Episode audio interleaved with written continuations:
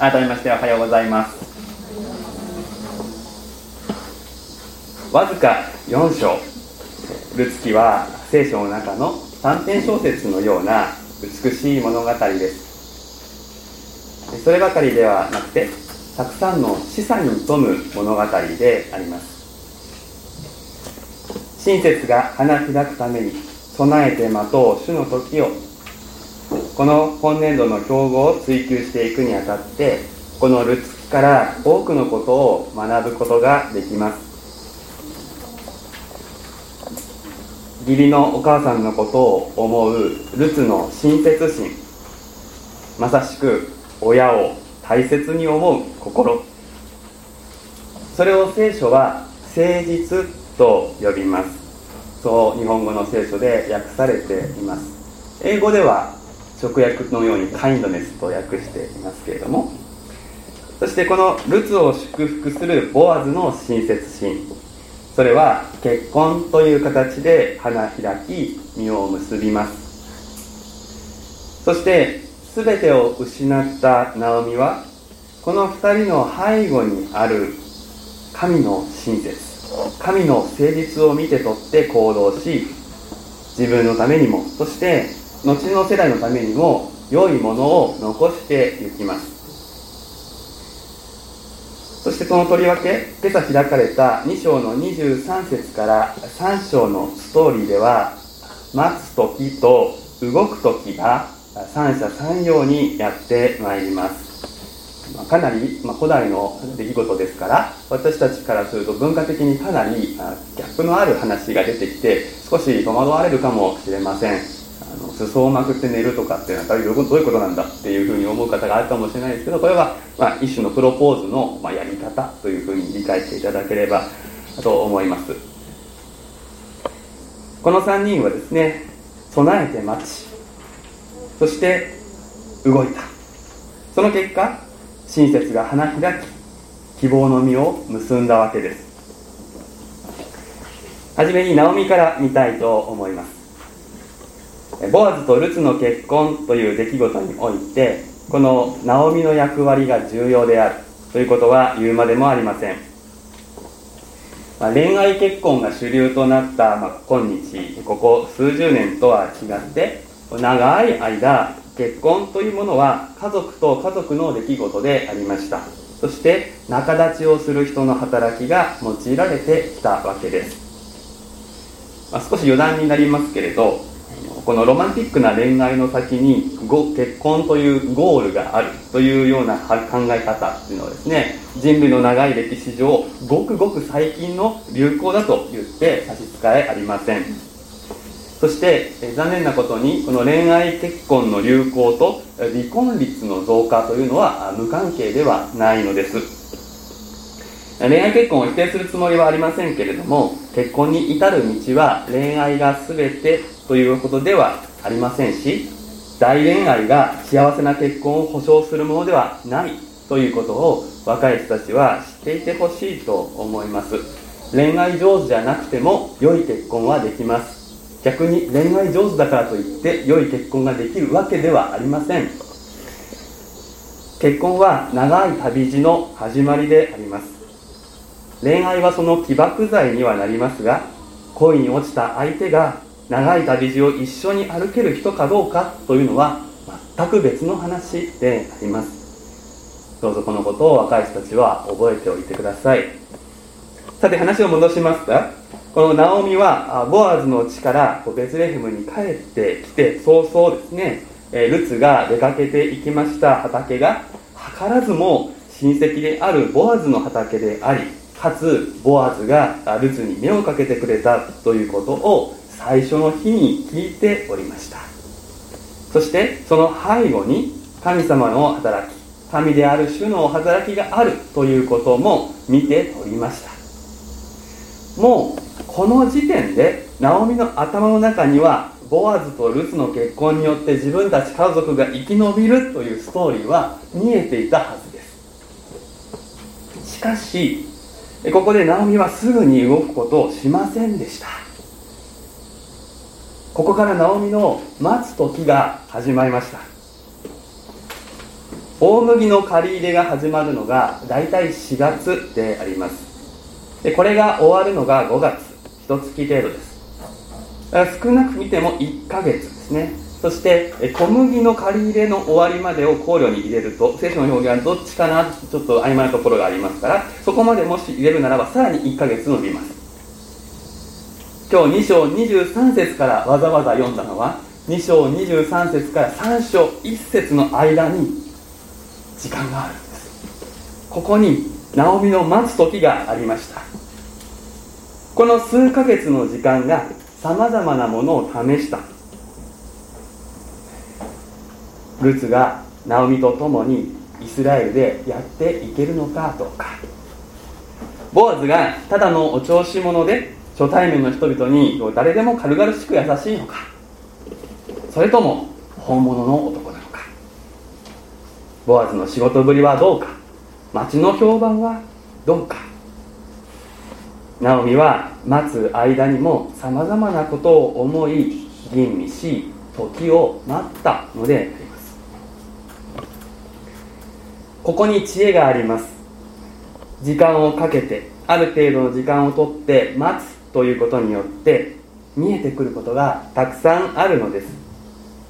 そしてこの働きはいつの世も必要です。どの世界でも必要ですけれども主に年長の方々が得意とする分野でないかと考えています。ナオミも年長者でした。教会の中で私はそろそろ年長者だなと思っている皆さん。誰って目を開けたくないんですけど。でもどうか知恵あるナオミを目指していただきたい。あそれは若い者たちの結婚のお世話をしてくださいという意味ではありません。もちろんそういう賜物があれば用いていただいてというふうに思いますけれどもただもうお節介焼きであればもうノーサンキューであります。それ以上に私が申し上げたいのは教会が何かを決める動き出すそういう時にそれは悪い話ではないけれどちょっと待とう。きっとそれは御心だけどちょっと待とう。まそういうことができる人を目指していただきたい。いやそんなことを口に出す必要もないかもしれません。教会の内外で起こることを注意深く見ていれば教会の未来のために主がことを起こしておられるそう思われる出来事それはいくつもあります。それを見逃さないこと。そしてそのヒントをつかんだならば心密かに祈って待ち情報を集めて吟味する。そういう隠れた働きをぜひしていただきたいのです。そして若い者たちがこうしたらいいんじゃないかと言ってきた時にそれはもう遠の昔から祈っていましたから大丈夫です。行きましょう。そう言える年長者であっていただきたい。時をつかんだ時若い者たちが驚くほどの大胆さで動いていただきたい。それが教会の未来を切り開きこの町に親切が花開くきっかけを生み出す。年長の方々には私たちの後の世代に良いものを残していくという大切な務めがあります。生涯現役でもちろん構いませんけれどもでも良いものを残していくということがとても大切な務めです。ナオミは良いものを残すことができました。その結果自分もその良いものから恩恵を受けることができたわけです。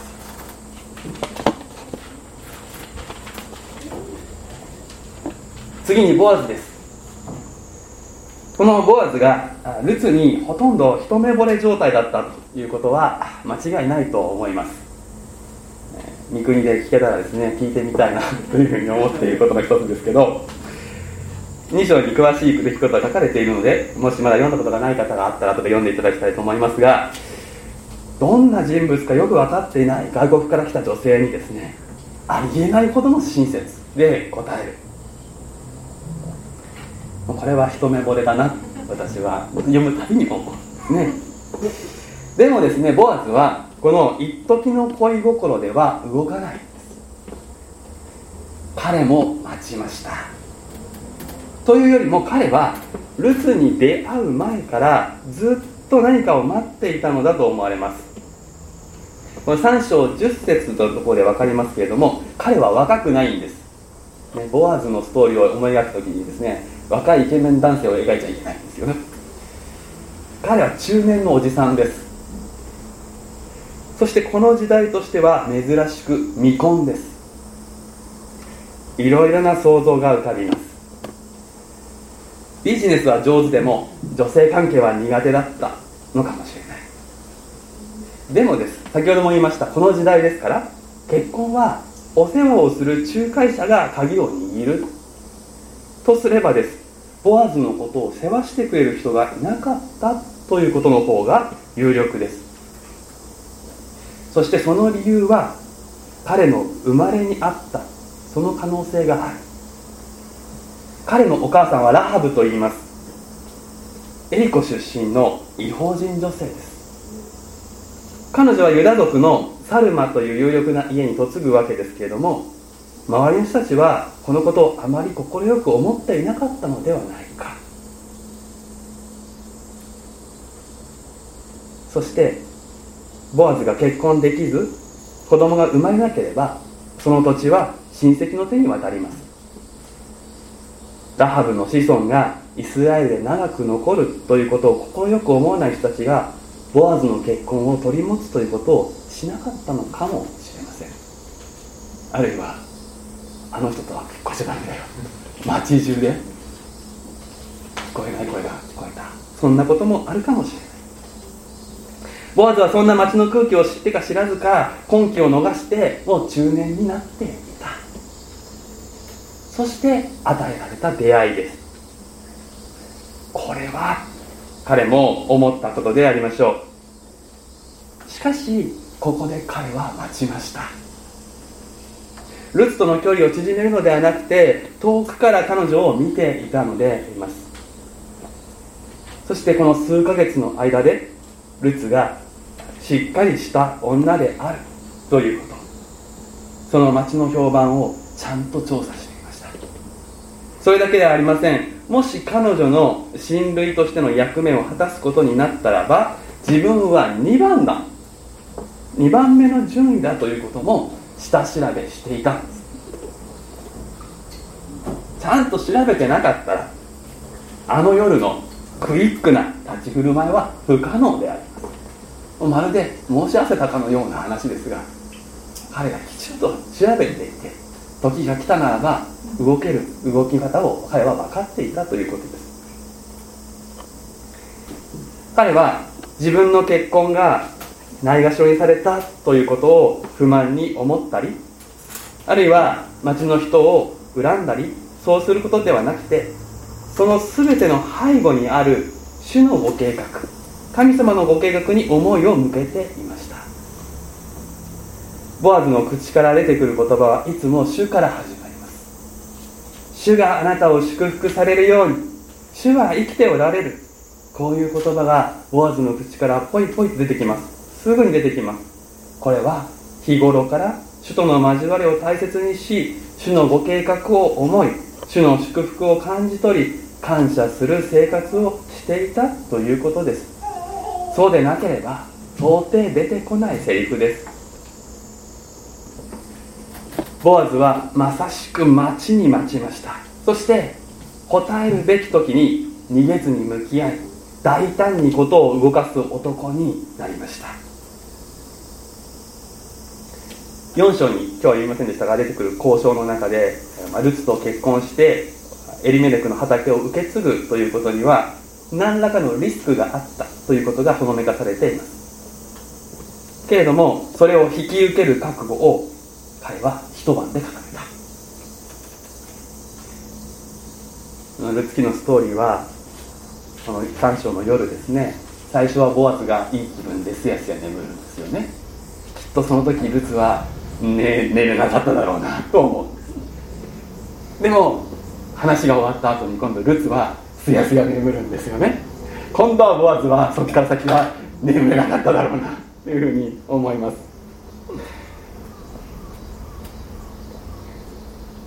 そういう夜であった。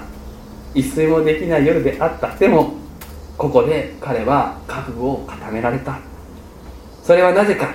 それは彼が無駄に人生を生きていたわけではなかったからです。決める時には決められる男。彼は人生の待ち時間をちゃんと肥やしにしていた。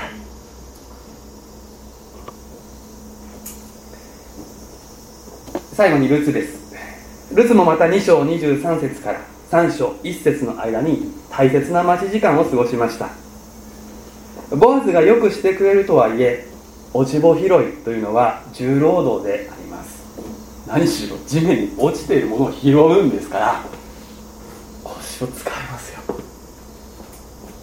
そして本当に吹けば飛ぶほど軽い麦を集めるんですので、ね、なかなかこれは大変な作業。です外国人労働者として血のつながりのない年老いた母を養って生きるということは並大抵のことではありません。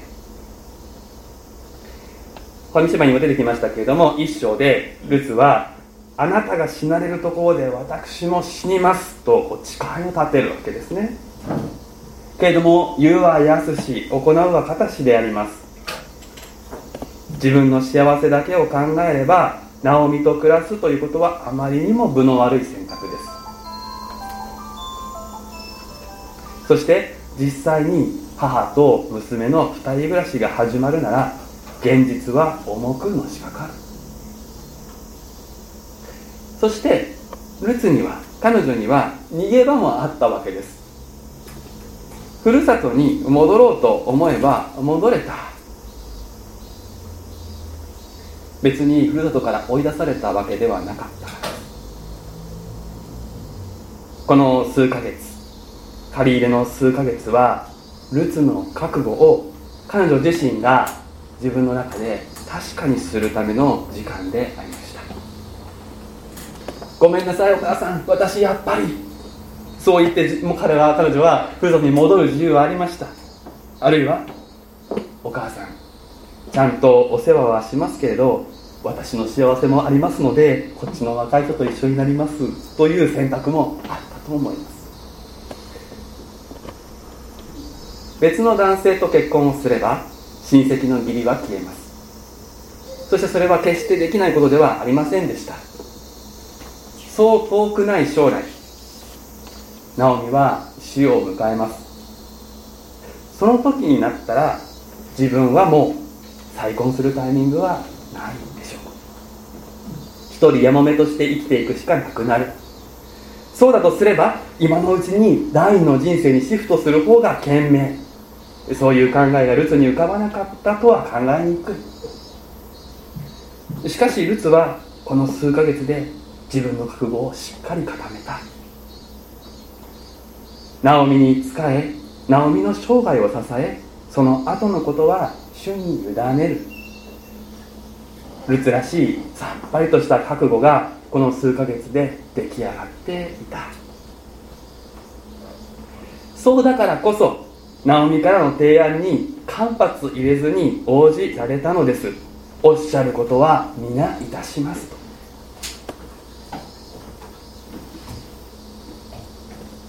ナオミと縁を切らずかつ将来設計もできる唯一の選択肢がボアズとの結婚だったということはルツも分かっていたことでしょう。しかしそれはルツから聞き出すことではなかった。もしナオミが動くならばそれに従おう。これがルツのスタンスでした。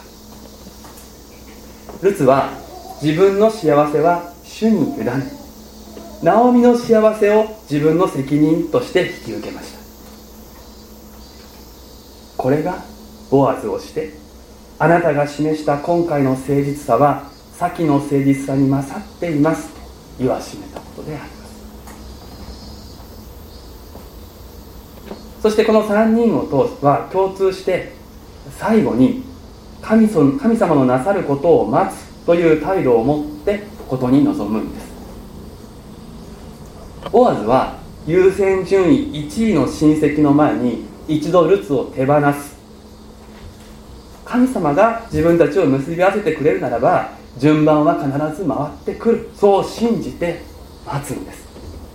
無理やり既成事実を作って手続きを踏み越えてルツと結ばれようとはしない。そしてナオミもルツも3章の18節にこのことがどう収まるか分かるまで待つ。そういう態度を貫くんです。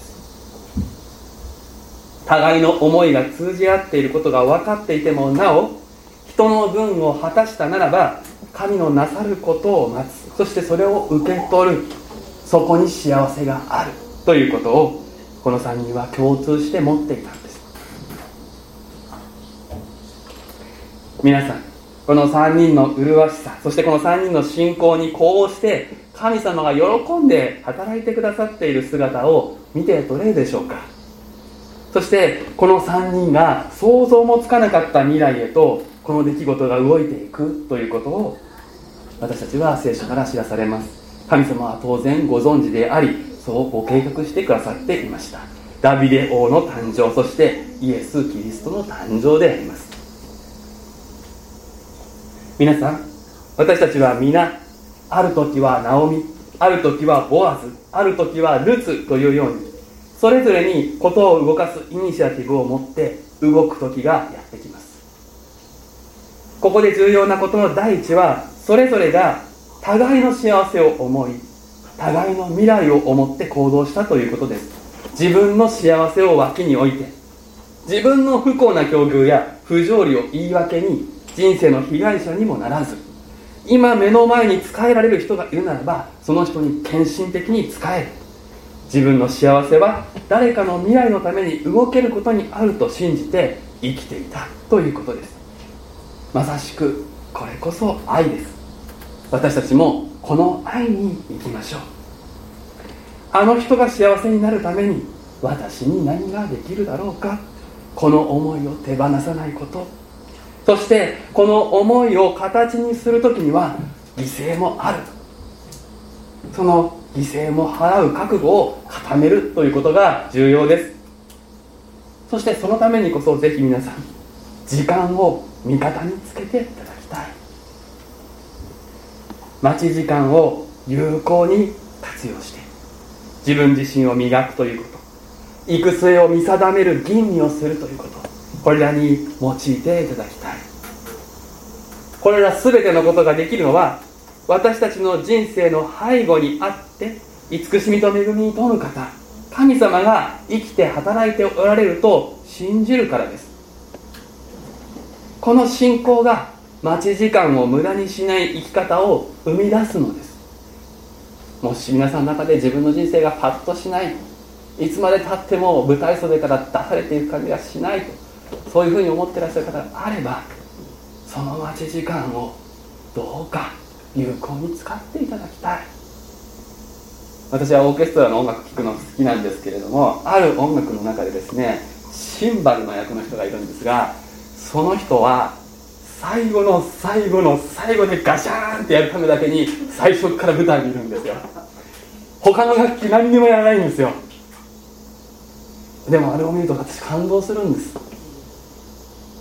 あれ難しいだろうな。長い曲の最初から緊張感持って指揮者のタクトがいつ振られるか分かってるんです楽譜あるんですからでも最後の最後のその一発を決めるために彼はずっとそこに座り周りの音を聞き指揮者に集中し最後に自分の番でガシッと決めるわけです。たった一発のシンバルですがそれが鳴らなかったら音楽は終わらない。それが鳴らなかったらその曲は完成しない。こういうことって私たちの人生私たちの世界私たちのストーリーの中にもあるんですよね。指揮者を振りこの楽曲が最高なものだとしてまさに今コンポーズしてくださっている神様がいらっしゃると信じるなら私たちはシンバルを持ってそこに待つことができます。子供たちに伝えます。待てる子は賢い子です。どんなにお勉強ができなくてあできできなくても待てる子は賢いです。こうですね。どんなにお勉強ができても待てない子は賢くありません。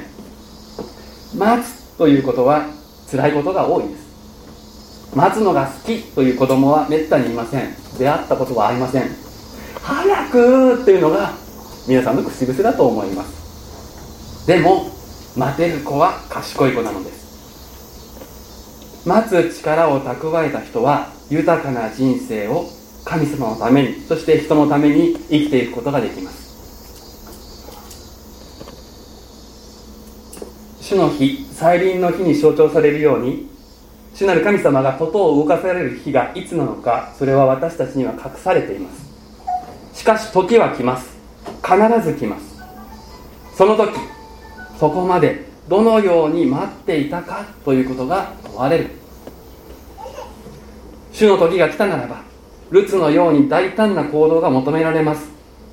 ボアズのように一晩で決意を固めなくてはいけないこともあります。